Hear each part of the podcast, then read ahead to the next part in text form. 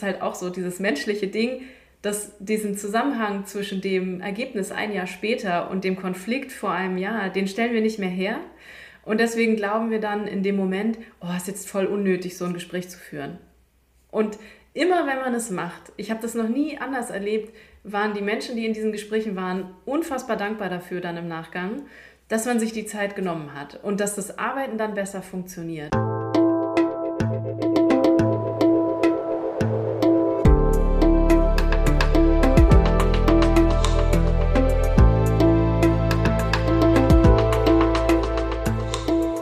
Willkommen bei dir, der Seven Mind Podcast mit Impulsen für ein gutes Leben. Für alle, die mehr Achtsamkeit und Gelassenheit in ihren Alltag bringen möchten. Hi und herzlich willkommen im Seven Mind Podcast. Mein Name ist René Träder und das ist der zweite Teil vom Interview mit Lena Marbacher. Im ersten Teil hast du schon mal ein bisschen kennengelernt, wie sie arbeitet bei Neue Narrative und was sie auch antreibt. Du hast zum Beispiel von ihr gehört, dass ein gutes Arbeiten, eine gute Organisation so ein bisschen sein sollte wie so eine Pizza.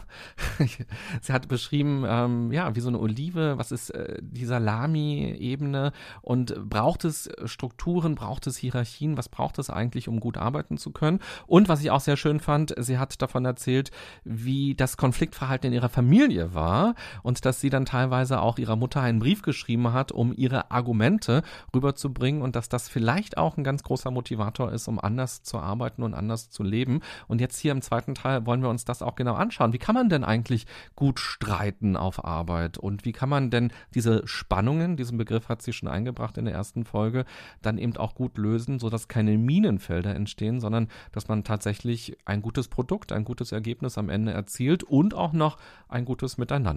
Von daher herzlich willkommen nochmal, Lena. Dankeschön, ja. Du hast ein wunderbares Instagram-Profil, wo man auch sieht, dass du großartig zeichnen kannst, weil du dort kleine Cartoons quasi malst, wo man dich dann auch noch sieht als Cartoonfigur, die bestimmte ja, Sachen philosophiert im Grunde genommen über das Arbeiten in so kleinen Situationen. Und eine ist mir besonders hängen geblieben, nämlich da hast du Graf Zahl getroffen das ist natürlich großartig. Mit Fantasie ist alles möglich. Und du konntest ähm, diesen Graf Zahl aus der Sesamstraße treffen. Welche fiktive Person würdest du denn tatsächlich gerne mal treffen wollen und dich mit der einen Nachmittag lang austauschen? Hm, ja, gute Frage.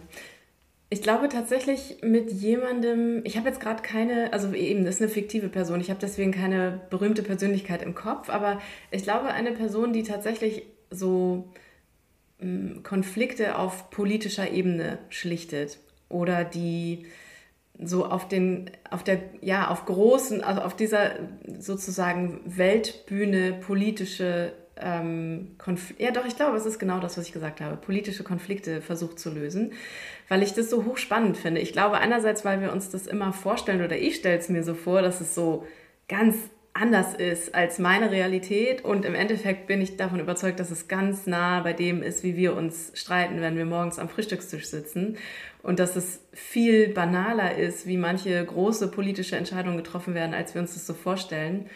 Und mich interessieren Konflikte aber einfach sehr. Ich finde das super spannend und ich finde ähm, das auch für uns als Gesellschaft, als Weltgesellschaft einfach super wichtig. Es ist extrem elementar, wie wir ähm, mit Konflikten umgehen. Ähm, und alle alle großen Weltgeschehen, die uns irgendwie begegnet sind, die keine positiven Auswirkungen hatten, sind, glaube ich, immer zurückzuführen auf Konflikte, die wir nicht miteinander lösen konnten. Und ich halte die Menschheit für so schlau, dass sie da besser werden kann. Könntest du dir denn vorstellen, so eine Comicfigur zu entwickeln, sowas Konfliktwoman oder sowas, die dann mit so einem Cape ähm, zur Weltklimakonferenz fliegt und da dann irgendwas schlichtet? ähm, ich ich glaube nicht so an SuperheldInnen im Sinn, also dass die heute noch so eine gute ähm, Größe sind, weil ich glaube, wir sollten eigentlich eher, dass es nicht so eine Person gibt, die dann das für, für alle irgendwie so bringt und dann, ach, gut, dann, weil dann kann ich mich als Individuum wieder ausruhen, sondern ich glaube, ähm, es sollte eben eher so sein, dass das sich in allen Menschen ausbreitet. Also ist es vielleicht dann ja eher jemand, der die zum Beispiel überall so ein liebenswerter Störenfried ist, ähm, und immer wieder reinpiekt, da wo es ein bisschen unangenehm ist, aber mit einer ganz liebevollen Art und Weise, damit ich auch noch zulasse, darüber nachzudenken und eben nicht dicht mache. Weil das ist ja das, was wir in Konfliktsituationen dann oft haben, dass wir dann Brandbeschleuniger in Konflikten eigentlich werden, wenn wir so uns, also wenn wir einfach nur die, unsere gegensätzlichen Meinungen an denen so festhalten. Und ähm, das könnte ich mir theoretisch vorstellen. Allerdings ist ein richtiges Comic zu machen extrem viel Zeit und aufwendig. Und äh, ja, deswegen werde ich das wahrscheinlich so nicht schaffen. Ich mache das so nebenbei, immer wenn ich Lust habe und wenn ich ein bisschen äh, Freizeit habe und weil es mir einfach Spaß macht. Ähm, genau, aber so, ich ziehe den Hut vor großartigen Comiczeichnerinnen und Comiczeichnern, die so ganze Bücher voll machen. Den bewundere ich sehr. Also ich würde mir dennoch eine Pilotfolge vielleicht wünschen von so einem liebevollen Reinpiekser, der deutlich macht auf Probleme und der traut, Konflikte sichtbar zu machen und dann auch Lösungen dadurch anspornt. Ich musste, als du davon erzählt hast, gerade kurz überlegen und mir ist spontan Samantha Stevens eingefallen. Sagt der Name dir was? Mhm, Verliebt ja. in eine Hexe. Wir sind ja ungefähr ein Jahrgang, also nicht ganz, aber so in dieser Zeit, da wirst du das auch geguckt haben. Und die hat ja häufig mit ihrer Zauberkraft ähm, dazu beigetragen, dass Konflikte in dieser Werbeagentur, Darren Stevens arbeitet in so einer Werbeagentur und ist ständig mit Ego-Menschen in Kontakt, die ähm, irgendwie eine Keksfabrik haben und eine neue Werbekampagne wollen. Und sein Chef, sein Vorgesetzter, ist jemand, der so auch sehr schleimt in Richtung dieser Ego-Leute und auch seine Meinung von einer Sekunde auf die nächste ändern kann und sich immer so chameleonartig anpasst an diesen Keksfabrikanten zum Beispiel. Und Samantha Stevens schafft das ganz schön durch ihre Kommunikation, mithilfe der Zauberkraft auch, ähm, Konflikte häufig zu lösen und zu schlichten und für ein gutes Miteinander quasi zu werben. Das so als kleiner Ausflug. Lange nicht mehr dran gedacht an diese Serie. ähm, Lass uns doch mal über das Ego sprechen. Also ich habe bei dir ein schönes Zitat gefunden, und zwar in einem anderen Interview. Da hast du gesagt, ich bin davon überzeugt, dass es unserer Arbeitswelt, unserem Planeten und uns als Gesellschaft besser gehen würde, wenn wir unsere Egos besser im Griff hätten. Was ja. du damit meinst, ist, glaube ich, klar. Lass uns über dein Ego an der Stelle sprechen. Wie ja. schaffst du es denn, dein Ego in den Griff zu bekommen? Ähm, ich schaffe das nicht immer, also so viel vorweg. Das ist, glaube ich, auch total klar und es ist, glaube ich, auch fast unmöglich, das Ego immer im Griff zu haben. Und ein Ego ist ja auch erstmal gesund, ja. Also wir alle haben Ego, es ist auch eine gewisse also es ist was ganz Positives auch, ein Selbst zu haben, über das man sich dann bewusst ist und auch für sich selbst einzustehen und vielleicht auch mal ähm, eine Entscheidung zu treffen, die vor allem für mich gut ist. Ja, das ist absolut sinnvoll und auch gut und total gesund und wir sollten alles, was so im, im Sinne von Mitgefühl für sich selbst oder auch Self-Care, ähm, glaube ich, zum Teil auch ein bisschen mehr an uns denken, wenn es um solche Sachen geht, wie wann werden eigentlich meine Grenzen überschritten, wo brauche ich meine Pause, wann wird mir was zu viel. Ähm, und das, was ich mit Ego meine, ist aber dann eher der Teil, der sozusagen unreflektiert nur für seinen eigenen Vorteil Entscheidungen trifft. Also vielleicht ist diese Bewusstseinsebene einfach nur der Unterschied. Wann mache ich das bewusst und kann da auch sagen, ist es okay, dass ich das jetzt mache? Und wann mache ich das unbewusst? Na, Bewusstsein ist, glaube ich, tatsächlich, jetzt wo ich das gerade sage, merke ich, das ist nicht der Unterschied, weil ich kann ja auch sehr bewusst egoistische Entscheidungen treffen. Ähm, aber ich glaube, so dieses aushandeln und zumindest reflektieren darüber, tut das nur mir gut oder schade ich damit vielleicht irgendjemandem? Ja, womöglich ist es eher das. Also, dass ich eben sage, ich treffe jetzt eine unbewusste oder bewusst egoistische Entscheidung und schade damit aber vielleicht niemandem anderen. Zumindest soweit ich das überblicken kann.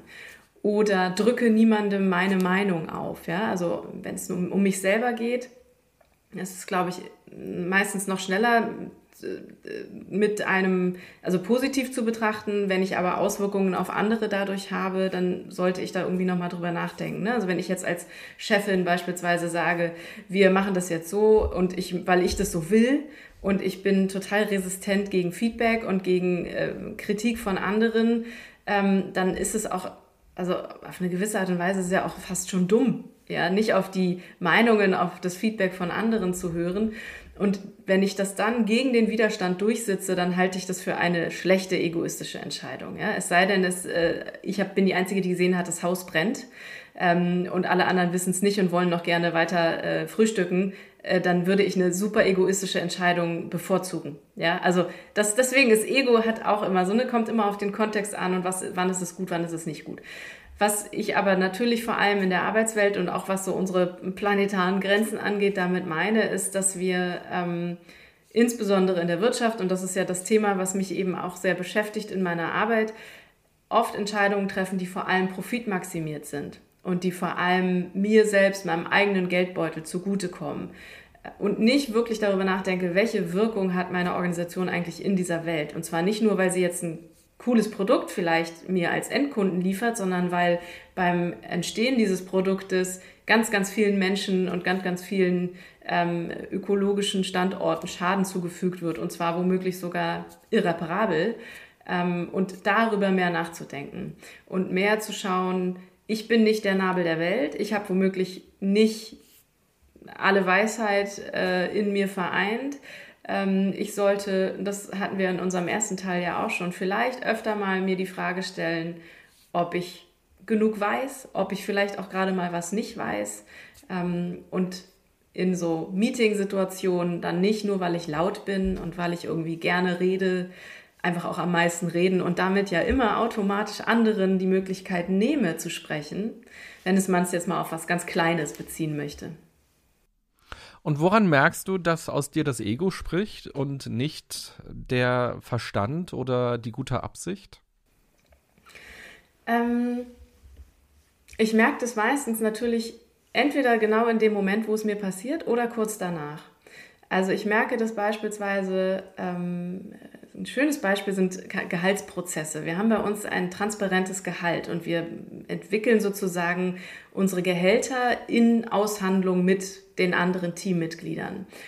Und wenn es um Geld geht, geht geht es immer um meine Glaubenssätze, darum, wie ich groß geworden bin, was Geld für mich in der Familie bedeutete, wie meine Eltern mit Geld umgegangen sind, ob davon viel oder wenig da war, und wenn ich wiederum so sozialisiert wurde, dass ich weiß, mir steht irgendwie viel Raum in dieser Welt zu und ich habe so eine gewisse Anspruchhaltung ähm, und ich bin äh, liege meistens richtig. Das ist ja oft eine sehr männliche Sozialisierung, die, die dem sozusagen entspricht ähm, dann würde ich sagen, dann neige ich auch stärker dazu, für mich zu fordern, dass ich auch entsprechendes Gehalt bekommen sollte, bestimmtes Geld bekommen sollte. Und in der weiblichen Sozialisierung ist es eben oft eher so, dass man zu ein bisschen mehr Bescheidenheit äh, erzogen wird ne, und ein bisschen weniger Anspruchshaltung hat. Ich mache das jetzt nur an dem Beispiel fest, gar nicht, weil es mir um diese beiden ähm, Geschlechter geht, sondern weil es mir darum geht, dass man daran ganz gut erkennt, wie unterschiedlich wir entsprechend dann auch in, in Forderungen gehen, wenn es um unser Gehalt geht.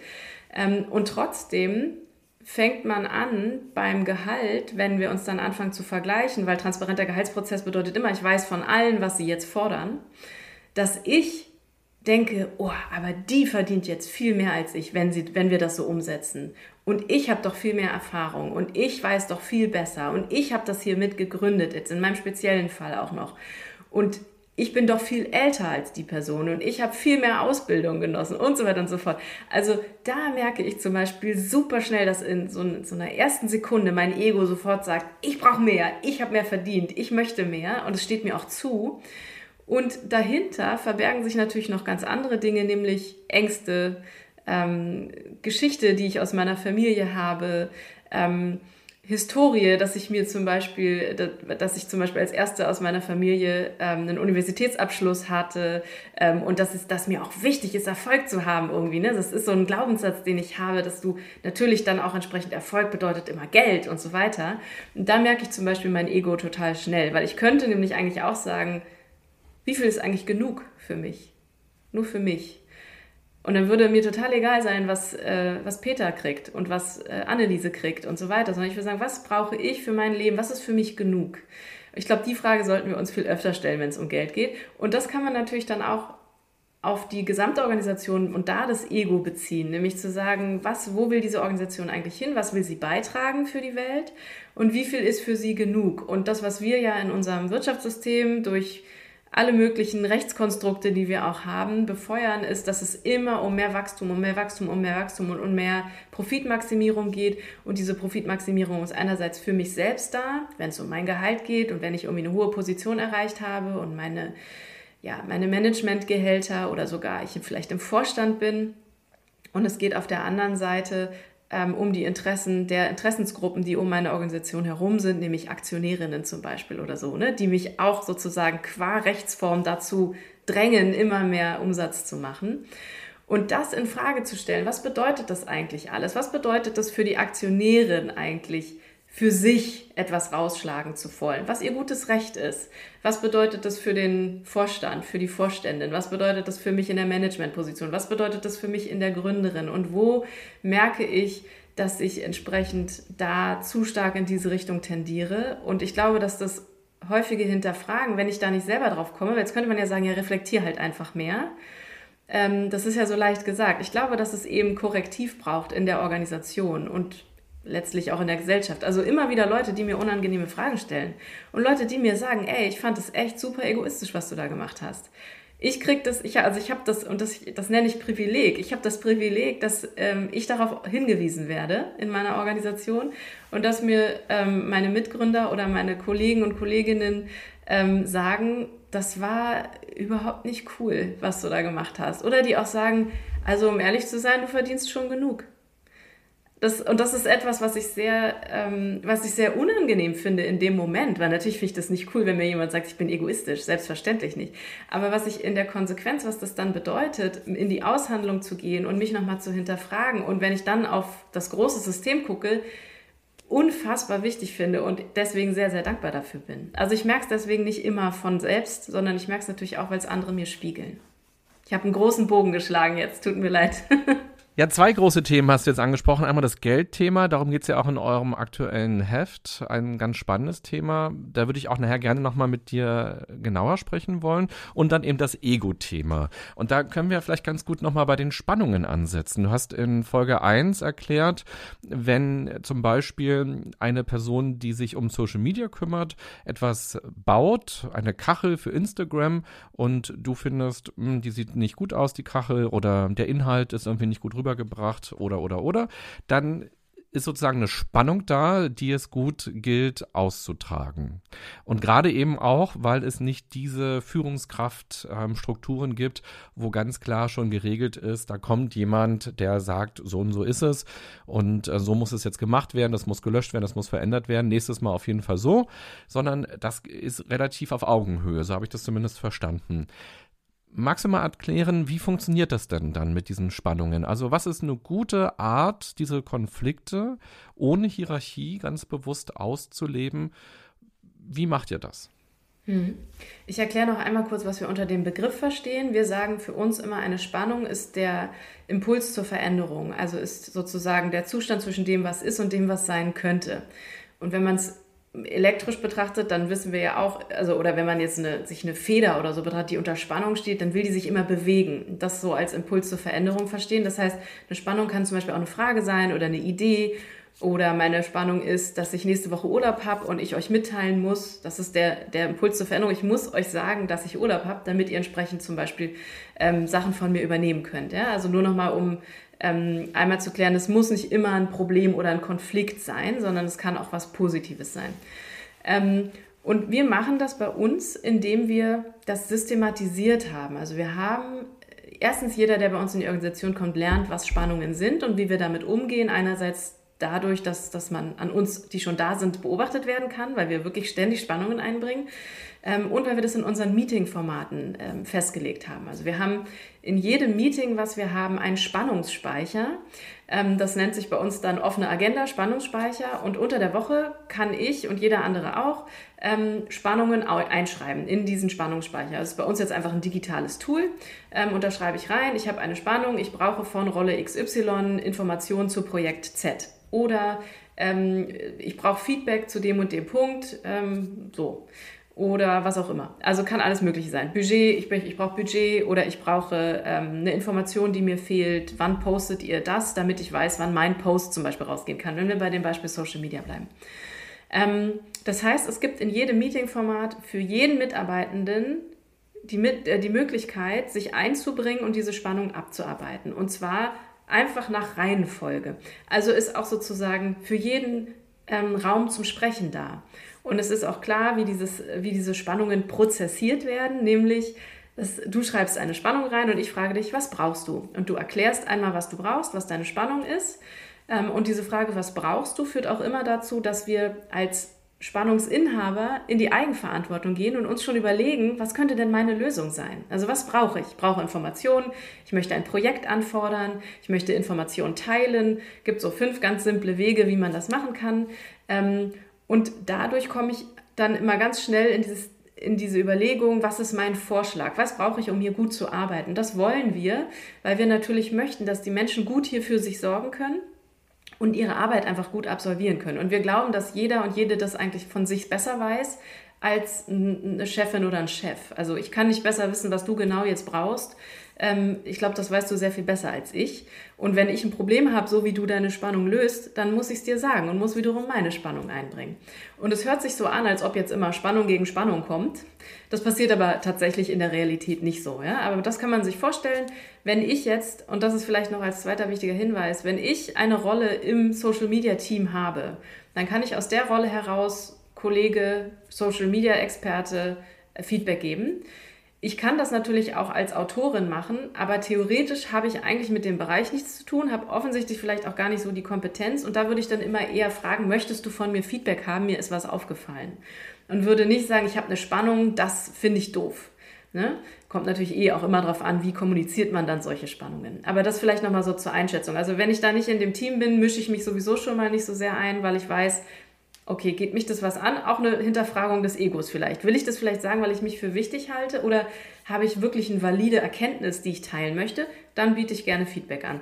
Wenn ich in dem Kreis bin, dann machen wir das eben wirklich so, dass wir im Meeting diese Spannungen einfach durchgehen und ich würde dann sagen, entsprechend in meiner Rolle, ähm, sowieso in deiner Rolle als Social Media Bla, mir ist das und das aufgefallen. Ich hatte mich gefragt, ob wir das nicht vielleicht anders lösen wollen, weil meiner Meinung nach wir die Erfahrung gemacht hatten, dass diese Art von Postings nicht so gut laufen. Ähm, jetzt weiß ich nicht, ist das noch ein alter Post, der schon längst geplant war oder hattest du das schon aufgenommen oder hast es nur vergessen? Lass uns doch kurz drüber quatschen. Und dann machen wir das entweder live im Meeting, weil es ganz schnell geht, oder wir verabreden uns danach zu zweit und machen einen Call ganz kurz und sprechen kurz drüber. Und die Person kann dann letztendlich mir natürlich aber auch erklären, warum hat sie es gemacht, warum würde sie es gerne weiter so machen oder auch vielleicht kommt dabei raus, ja, ja, der Post war alt, die nächsten sind dann anders oder was auch immer. Ne? Und so ähm, handeln wir das dann aus. Und das betrifft eben sowohl operative Themen als auch ähm, Themen der Steuerung, also wie unsere Regeln in der Organisation funktionieren, als auch zwischenmenschliche Spannungen. Also ich finde zum Beispiel, ähm, dass du dich mehr mir gegenüber, oder ich habe das Gefühl, dass, dass, äh, dass du immer so ein bisschen auf mich herabschaust. Vielleicht stimmt das nicht, aber so fühlt sich für mich an. Wollen wir mal drüber sprechen? Auch das ist eine Spannung, die wir bei uns in der Organisation in Meetings einbringen.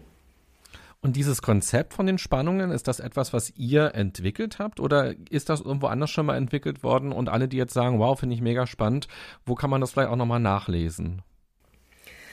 Also wir haben ähm, das nicht komplett neu erfunden, nein, sondern es kommt ein bisschen stärker aus dem Organisationssystem Holacracy oder Holakratie, was man kennt. Ähm, der, der Nachteil an dem, an dem Buch, an der Verfassung zur Holakratie ist, dass es sozusagen das Endergebnis beschreibt. Und es gibt noch ein anderes Buch, ähm, was sich sozusagen ganz viele Elemente aus verschiedenen Bereichen adaptiert hat. Das nennt sich The Loop Approach. Da hat auch ein Teil des Teams von Neue Narrative mitgeschrieben. Ähm, und auch da ist ganz, ganz eindeutig beschrieben, wie kann man Spannungen bearbeiten. Und wir haben zum Beispiel bei uns ähm, eine Tool-Plattform entwickelt, auch auf der erklären wir, also gibt es Tools zum Beispiel, wie kann man Spannungen anwenden, was ist es überhaupt, wie kann ich die in Meetings integrieren und wie kann ich damit arbeiten. Okay, also Holocracy ist ja auch ganz spannend, gerade weil du es einmal angesprochen hast.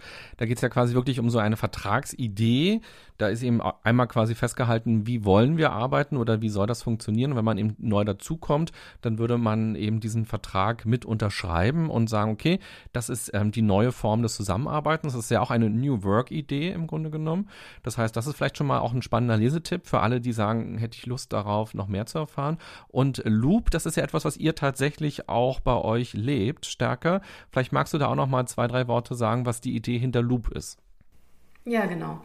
Also genau, bei Holocracy ist es tatsächlich eine Verfassung, die man auf den Tisch gelegt bekommt. Und ähm, was wir damit lösen wollten, ist zu beschreiben, wie ist eigentlich der Weg dahin. Also die Herausforderung für viele Organisationen ist eben, wir arbeiten nach A und wir wollen zu C.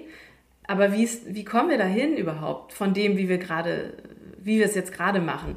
Und deswegen beschreibt der Loop Approach sozusagen den Weg dahin. Und das Endergebnis kann für alle ein bisschen unterschiedlich sein. Also es gibt dann ein bisschen ein paar Ähnlichkeiten, es gibt ein paar Standardsachen, die wir sozusagen ähm, empfehlen, einfach der Erfahrung nach, weil wir wissen, dass sie Sinn machen, aber es gibt auch viele Elemente, die machen dann alle ein bisschen unterschiedlich.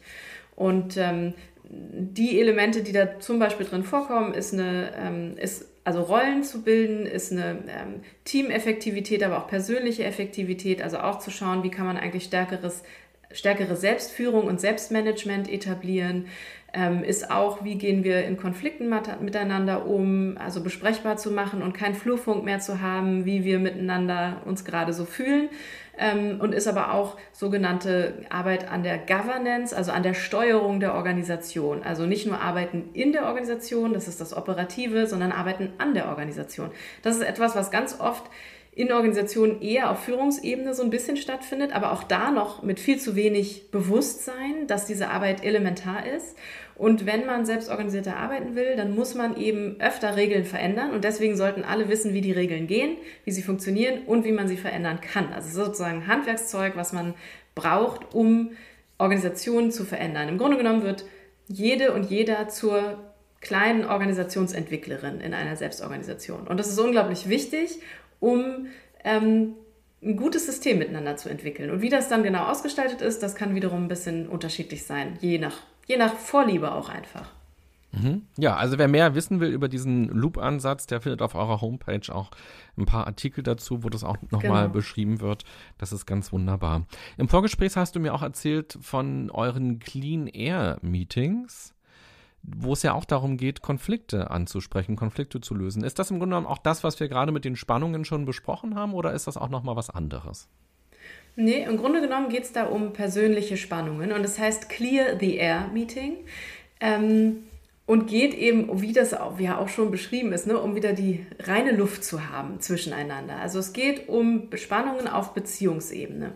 Und dieses Meeting hat auch einen, eigentlich einen ganz strikten Ablauf, wie das, wie das funktioniert und ist ähm, angelehnt an die, ja, ich sag mal, an das Modell ähm, von gewaltfreier Kommunikation. Also es basiert, basiert ganz klar darauf, wie gewaltfreie Kommunikation äh, sozusagen funktioniert. Ich gehe jetzt nicht zu sehr ins Detail, aber es geht sehr stark darum, einerseits zu merken, was fühle ich eigentlich gerade, was ist das Bedürfnis hinter meinem Gefühl, was ist meine Strategie, um dieses Bedürfnis zu erfüllen?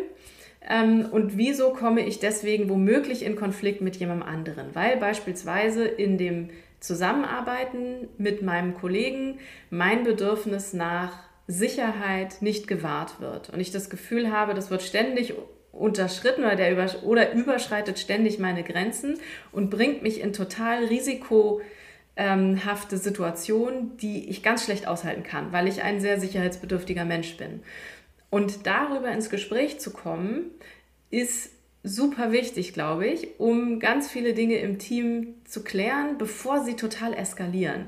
Was wir sonst, glaube ich, oft gemacht haben, ist, es staut sich, also es gibt einen Konflikt, es staut sich Frust an und wir trauen uns nicht darüber zu sprechen, weil wir einerseits keine Sprache dafür haben und auf der anderen Seite Angst haben, uns zuzumuten. Auch da steckt schon ein Bedürfnis drin. Wir haben nämlich Angst, eigentlich meistens die Gemeinschaft zu verlieren. Also vielleicht aus dieser Gemeinschaft ausgeschlossen zu werden. Das ist ja für uns als soziales Wesen existenziell.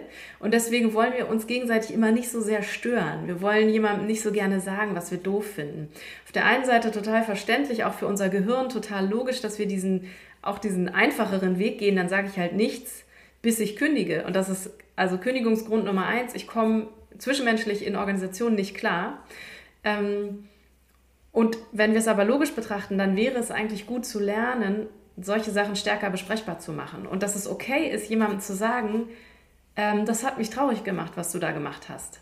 Und ich bin verantwortlich für mein Gefühl und trotzdem ist die Situation so gewesen, dass sie mich traurig gemacht hat. Und ich erkläre dir gerne warum. Und deswegen bist du nicht doof oder so, ähm, aber ich würde gerne, dass das nicht mehr passiert. Können wir irgendwie schauen, dass wir eine Regel finden und uns auf eine, einen gemeinsamen nächsten Schritt einigen, damit wir das verhindern können. Und vielleicht, was ist natürlich auch für mich zu lernen dabei, also vielleicht reagiere ich auch total extrem, vielleicht ähm, reizt mich irgendeine Situation auch ganz besonders und ich darf nochmal bei mir in meiner Geschichte gucken, warum das so ist und kann vielleicht auch erklären, du, ich habe die und die Erfahrung gemacht und deswegen bin ich da immer super empfindlich. Das solltest du wissen und das kann man zum Beispiel auch machen, bevor man in eine Zusammenarbeit geht.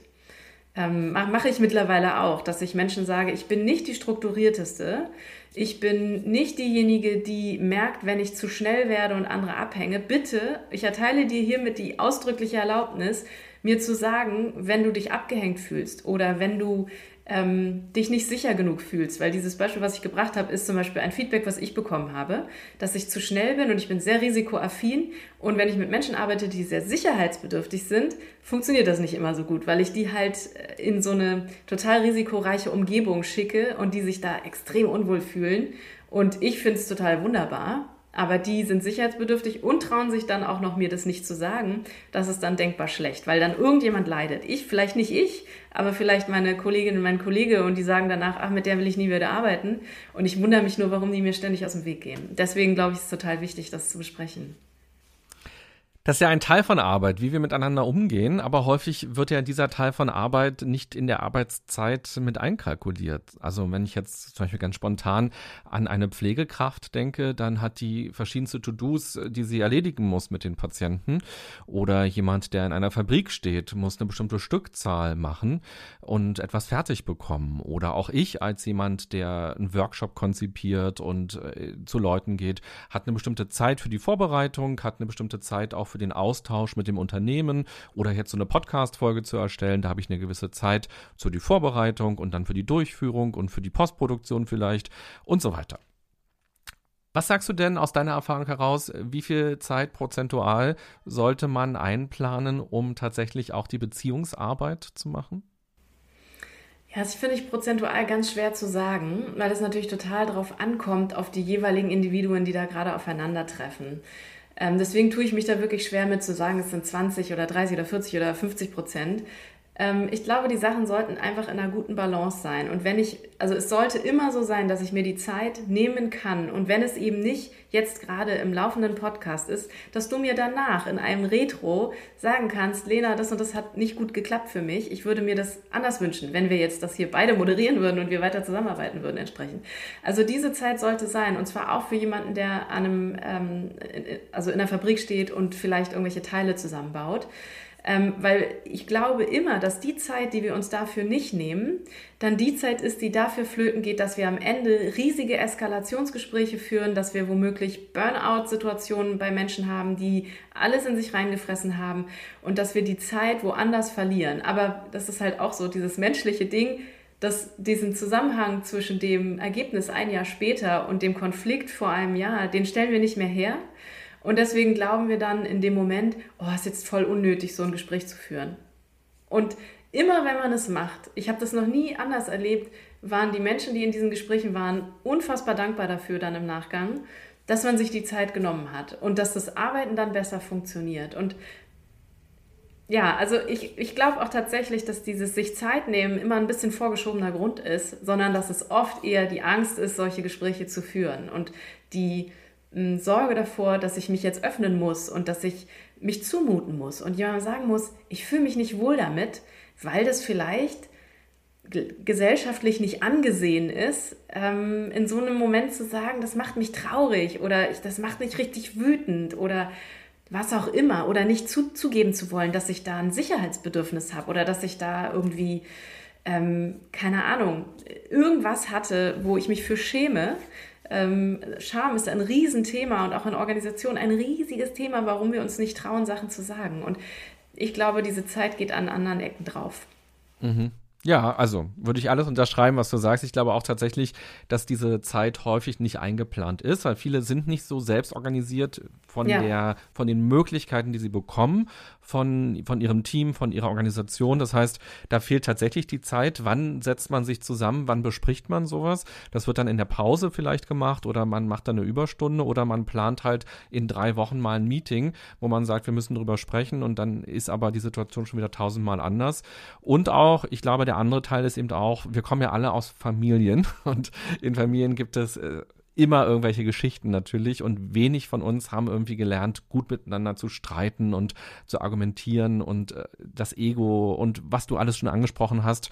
Wie sagst du, aufdrängen, aushalten? Was sagst du? Sich dem anderen? Sich zumuten, habe ich Sich gesagt, zumuten dem anderen. Finde ich auch eine sehr schöne Formulierung. Also, weil wir häufig auch diesen Gedanken haben, ja, das muss ich jetzt aushalten, dass ich jetzt schlecht gelaunt bin oder gerade wenn es eine Führungsperson ist, mit der ich irgendwie einen Konflikt habe, der darf ich das nicht sagen, sonst hat das negative Auswirkungen auf mich. Das muss ich jetzt mit mir ganz alleine ausmachen und dann irgendwann hält man es eben nicht mehr aus und dann kommt erst dieses Gespräch und eigentlich ist das der, das Zeichen dafür, dass man zehn Gespräche davor schon nicht geführt hat, die man hätte führen müssen. Von daher wunderbarer Impuls von dir, auch das nochmal deutlich zu machen und dafür zu motivieren, öfter ins Gespräch zu gehen und das nicht als Ausnahmezustand zu sehen, sondern als ähm, im Grunde genommen Teil des Prozesses, als Teil der Arbeit auch, was immer dazugehört und nicht als nerviges äh, Meeting, was man nochmal zwischenschiebt zwischen der eigentlichen Aufgabe, sondern es mhm. gehört dazu da könnte ich jetzt auch noch stundenlang mit dir weitersprechen, weil ich das total spannend finde, weil du vorhin einmal diese persönliche Ebene so eingebracht hast, erlaube ich mir, einmal nochmal äh, so persönlich nochmal nachzufragen. Wie gehst du denn heute, wenn du in der Familie bist, mit dieser Streitkultur um, die es da gibt? Hast du die Organisation Familie auch New Work-mäßig ein bisschen ähm, mit Impulsen umgearbeitet? Weil häufig ist es ja so, man selbst fängt an, sich weiterzuentwickeln und ähm, hat dann dieses äh, Giraffenmodell quasi ähm, gewaltfreie Kommunikation vor Augen und hört dann auf, ähm, Du-Botschaften zu senden und ist dann aber total getriggert wieder. Man hat drei Sätze formuliert und die anderen sagen, ja, du spinnst doch. Äh, was, was, was, was, du immer redest, jetzt mach hier mal keinen Affen. Und dann hat man sich tolle Sachen vorgenommen und man rutscht wieder in so ein altes Verhalten rein. Also musst du deinen Eltern heute immer noch Briefe schreiben? Tust du es? Es ist ja auch nichts Schlechtes. Sondern wie ähm, kommunizierst du jetzt, wenn Konflikte bei euch auftreten? Ja, schön. Also das, äh, ich habe eine große Wandlung äh, vorgenommen in meiner Art, Konflikte zu lösen, ähm, weil ich einen Partner habe, der wiederum ähm, aus einer sehr temperamentvollen Streitkultur kommt. Äh, ich habe ein, eine, meine Hälfte der Familie ist griechisch und äh, deswegen habe ich da nochmal eine ganz andere Streitkultur gelernt. Ich war geschockt, als ich das erste Mal in Streitsituationen mit ihm war, dass ich gedacht habe, so, holy, was läuft denn hier ab? Das ist für mich so, ich bin einfach nur verstummt in meiner, äh, das, was ich gelernt habe, war ja verstummen und das, was er gelernt hat, war draufhauen. Ähm, und es hat natürlich super geclasht. Das hat überhaupt nicht funktioniert. Er war total wütend, dass ich nichts sage, weil das ist ja auch, darf man nicht unterschätzen, in so einer Konstellation. Äh, ich hatte eine sehr mächtige Position, in dem ich nichts gesagt habe. Und er hat sich an mir abgearbeitet bis zum geht nicht mehr. Und ich habe ihm nichts zur Verfügung gestellt. Ich bin einfach nicht eingestiegen eigentlich in diesen Konflikt. Jetzt sind wir schon sehr, sehr lange miteinander unterwegs und mittlerweile habe ich meine Sprache gefunden und werde auch richtig wütend äh, zum Teil. Und in meiner Familie ist es wiederum so, dass ich ein also einen großen Anteil davon nicht ändern kann und verändern konnte. Der ist so und damit lebe ich und damit kann ich klarkommen. Aber was ich mache ist, und das ist ja auch oft was, wo man dann denkt, ja, aber wenn jetzt die andere Person nicht auch gewaltfrei kommuniziert, dann funktioniert das ja nicht. Das funktioniert schon, weil ich natürlich für mich viel ändern kann. Also ich kann ähm, mich anders zur Verfügung stellen. Ich kann mehr sagen, oh, was du sagst, das trifft mich ganz schön. Ich merke, dass mich das ähm, ärgert. Und ähm, das hat dir den Grund. Und ich kann natürlich auch äh, mit mehr Verständnis begegnen, weil ich weiß, warum meine Mutter oder mein Vater so oder so reagieren, weil ich weiß, wie die groß geworden sind, weil ich weiß, was die vermutlich gelernt haben. Und ich kann versuchen, das ein bisschen zu spiegeln, aber immer nur so weit, wie ich merke, dass der andere auch aufnahmefähig ist. Und das versuche ich und das führt dann dazu, dass meine Mutter neulich mal am Telefon sagte, ach, das ist mir alles äh, anderes Thema jetzt. Also das führt dann auch manchmal dazu, weil ich sie dann wahrscheinlich ein bisschen platt geredet habe, vielleicht auch nicht unbedingt hilfreich. Es führt aber auch dann zum Teil dazu, dass sie dann nochmal zwei, drei Wochen später sich bei mir meldet und sagt, sie hat darüber nochmal nachgedacht oder ihr Weg zum Beispiel ist dann, mir ganz viele Buchempfehlungen zu schicken, was sie jetzt alles recherchiert hat und ich merke, sie setzt sich also auseinander.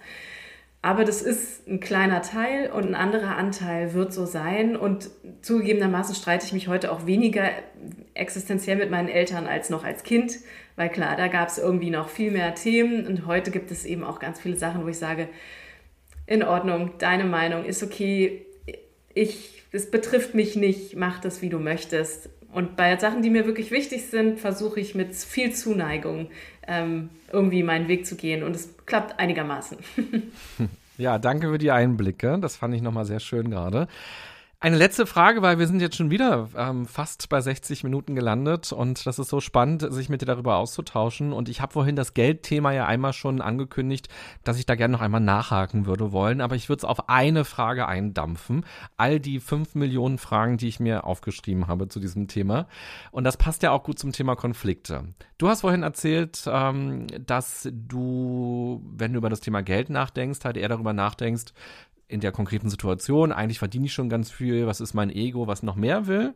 Und ähm, du hast auch in einem Artikel, in einem Interview mal gesagt, man sollte eigentlich wissen, was ist das Niedrigstgehalt und was ist das höchste Gehalt in einer Organisation. Und weiß man das eigentlich? Wird so offen über Geld gesprochen? Ihr macht es und ihr verhandelt es da so miteinander aus. Und wenn Leute nach einer Gehaltserhöhung fragen oder nach einer Honorarerhöhung oder was auch immer, dann ist das ja häufig auch ein Konfliktthema oder zumindest ist es ein Spannungsthema. Und vielleicht kannst du in drei Sätzen einmal ähm, beschreiben, ähm, wie kann man denn gut mit all dem, was in einem ist, das Ego, ähm, aber auch die Leistung und das Ego, das die Leistung bewertet, das ist ja auch gar nicht so leicht auseinander zu dividieren. Wie kann man denn gut in so ein Gespräch gehen, in ein Spannungsgehaltsgespräch gehen? Was sind da auch die Erfahrungen, die du machst ähm, aus eurem Team quasi auch? Und was kannst du den Hörerinnen und Hörern, die gerade auch mit diesem Thema strugglen vielleicht, noch mitgeben dafür? Ja, also ich glaube, das wichtigste Tool, was ich dafür habe und was ich auch immer wieder gerne empfehle, ist möglichst viel dieser Gedanken nicht für mich zu behalten, sondern transparent zu machen. Also ich gehe in solche Gespräche durchaus rein und sage, ich habe einen egoistischen Anteil, der sagt, es ist eine totale Unverschämt, was du hier forderst und ich finde es überhaupt nicht cool. Und gleichzeitig habe ich einen Anteil, dass ich sage, ich finde, du bist, leistest hier unglaublich gute Arbeit und du hast alles Geld der Welt verdient. Und ich merke, dass das total ungerecht ist ähm, und verstehe gerade noch nicht so richtig, wo das eigentlich herkommt. Wollen wir mal auf die Suche gehen? Ähm, und da gibt es ja dann noch ganz, ganz viele weitere Anteile. Ich habe jetzt nur mal diese beiden Sachen genannt. Und das ist für mich der erste, also sozusagen die erste Handreichung, die ich machen kann, um mich zu offenbaren, um zu zeigen, ich habe missgünstige, gierige, egoistische Anteile in mir und die werden gerade richtig hart getriggert. Und die dürfen sein, die haben wir alle, das ist okay. Und gleichzeitig habe ich auch die gütigen Anteile in mir, die, die dir ähm, alles gönnen ähm, und wo ich auch sofort merke, es geht nicht um dich und mich. Es geht um was ganz anderes eigentlich und trotzdem passiert es hier. Was, was passiert denn bei dir, wenn ich dir das sage zum Beispiel auch? Ähm, oder was ging dir durch den Kopf, als du meinen Gehaltsproposal gelesen hast? Und das ist, finde ich, ein ganz einfaches und wichtiges Tool, Sachen besprechbar machen und für sich selber üben, eine Sprache zu finden. Und das kann man machen, indem man da mit Freundinnen redet, das kann man machen, indem man einen GFK-Workshop macht oder sich Tools von unserer Toolplattform äh, runterlädt. Das kann man machen, indem man ähm, zum Beispiel sich selbst Sprachnachrichten schickt. Das mache ich manchmal, wenn ich in Konflikten bin, wo ich richtig stinkwütend bin. Dann schreibe ich entweder ein Wuttagebuch, ähm, wo wirklich ganz fiese Sachen drin stehen mit all den Ausdrücken, die mir durch den Kopf gehen. Und ich habe mal das Feedback bekommen, ich kann sehr gut fluchen. Also ihr könnt es erahnen. Ähm, oder ich schicke mir das als Sprachnachricht und fluch auch in diese Sprachnachrichten rein und lasse da alles raus. Und dann höre ich mir die nochmal an. Und dann höre ich einen Tag später oft, oh, du warst irgendwie richtig schlecht drauf oder ich höre, wow, interessant, warum gehst du eigentlich so ab bei diesem Thema? Es ist doch eigentlich halb so wild.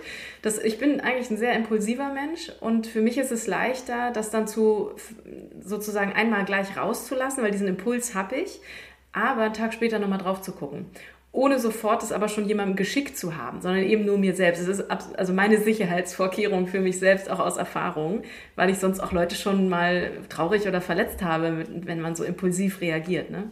Genau, das ist so ein einfacher Trick, den ich äh, mitgeben könnte. Ja, super. Also mehr das rauslassen, was man so gerade denkt und fühlt, weil das kann ich total nachempfinden, dass man natürlich viele Sachen häufig nicht so sagt, weil man denkt, oh, das wäre jetzt egoistisch oder das kann ich nicht sagen oder so. Und du hast jetzt natürlich aus der Rolle der Geldverwalterin so ein bisschen gesprochen, aber als Mitarbeiterin, als Mitarbeiter würde man es dann auch umgekehrt sagen. Ähm, würde ich dann tatsächlich zu dir sagen, naja, ich habe das Gefühl, wenn du mir jetzt nicht mehr geben willst, dass du mehr Gewinn fürs Unternehmen haben willst, aber ich habe doch jetzt eine gute Arbeit eingebracht und ähm, habe doch tolle Sachen gemacht und ich finde, irgendwie steht mir das doch zu, dann auch ein bisschen mehr zu haben. Und ich verstehe total, dass du den Gewinn maximieren willst vom Unternehmen und du willst das Geld, den Gewinn ja auch wieder ins Unternehmen stecken, um das Unternehmen weiterzuentwickeln. Und klar, wenn du mir jetzt ein bisschen mehr gibst, dann äh, ist weniger für das da, was du auch noch vorhast mit dem Geld. Aber ich habe das und das und das Projekt gemacht und ähm, supi, supi gut und Inflation ist auch noch da. Ähm, würde man das dann so quasi machen oder würde dich das dann nicht überzeugen? Doch, das könnte man so machen. Und ich habe auch Gehaltsprozesse als Mitarbeiterin schon äh, erlebt. Also deswegen kann ich das auch aus beiden Positionen durchaus so, äh, so sagen.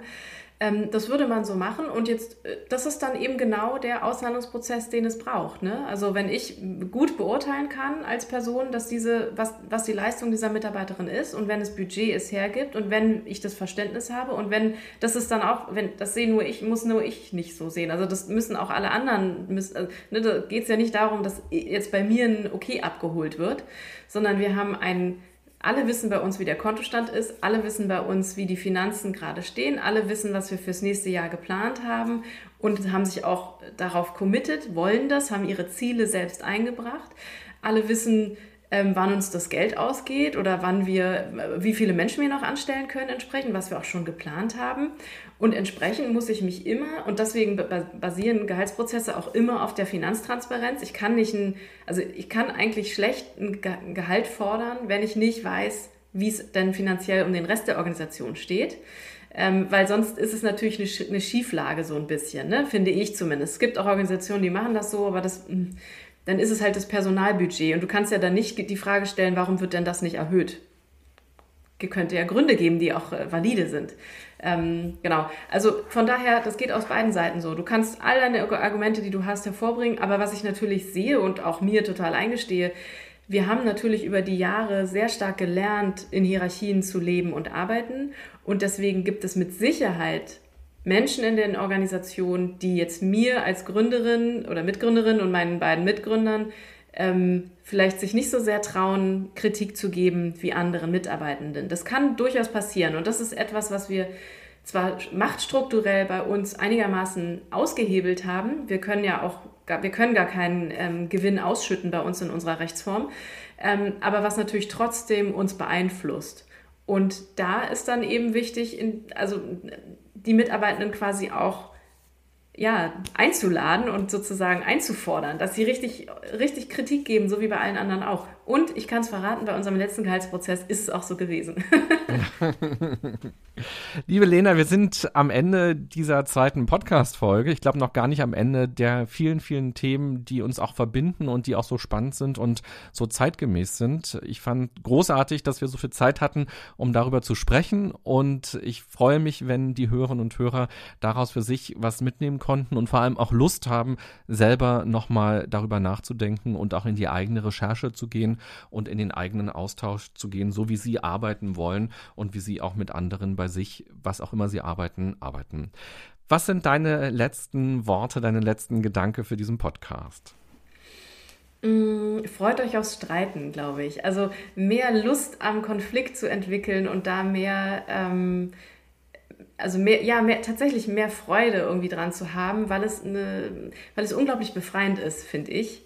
Ähm, nicht mehr alles mit sich selbst ausmachen zu müssen, sondern mehr ähm, ins Gespräch zu kommen über unangenehme Sachen und ähm, ich, ja, so auch sagen, zum Beispiel, ich hatte das neulich, äh, traue ich mich zu sagen, dass bei mir ähm, in meiner Organisation die Corona-Regeln nicht eingehalten werden? Traue ich mich, mich zuzumuten, dass da alle ohne Maske rumlaufen, obwohl ich total ängstlich bin, ich das super wichtig finde?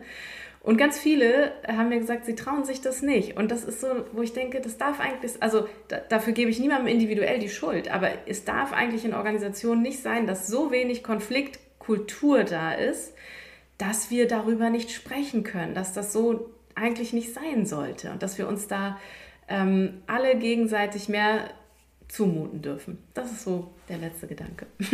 Vielen Dank, Lena, dass du da warst. Alles Gute für Gerne. dich und für deine, eure Organisation. Danke. Und fürs Streiten. genau. Mutet euch mehr zu, das hat Lena am Ende jetzt nochmal gesagt. Und ich habe mir auch die Formulierung aufgeschrieben von ihr, sich anders zur Verfügung stellen in Konflikten. Das fand ich auch nochmal einen ganz starken Satz. Wenn man auch spürt, das Gegenüber hat eine bestimmte Streitkultur, die in eine bestimmte Richtung geht und mit der man nicht so gut kann, dass man aber trotzdem sich immer wieder fragt, wie kann ich mich denn in dieser Konfliktkultur auch anders zur Verfügung stellen, um diese Kultur auch zu verändern. Liebe Podcast-Hörer, lieber Podcast-Hörer, vielleicht hast du jetzt ja auch Lust bekommen aufs Streiten. Das würde mich sehr freuen. Auf ein anderes Streiten vielleicht als sonst so. Und du nimmst ein paar Dinge aus diesem Podcast mit. Wenn du magst, kannst du auch gerne äh, mir eine E-Mail schicken und mal schreiben, was du spannend fandest und auch welche weiteren vertiefenden Themen wir hier mal bearbeiten sollen. Denn in diesen beiden Folgen mit der Lena sind ja ganz viele spannende Themen angesprochen, die natürlich auch zu einem späteren Zeitpunkt auch vielleicht nochmal vertieft werden können. Ich wünsche dir, ich wünsche euch eine gute und achtsame Zeit. Bis bald. Bye bye, sagt René Träder.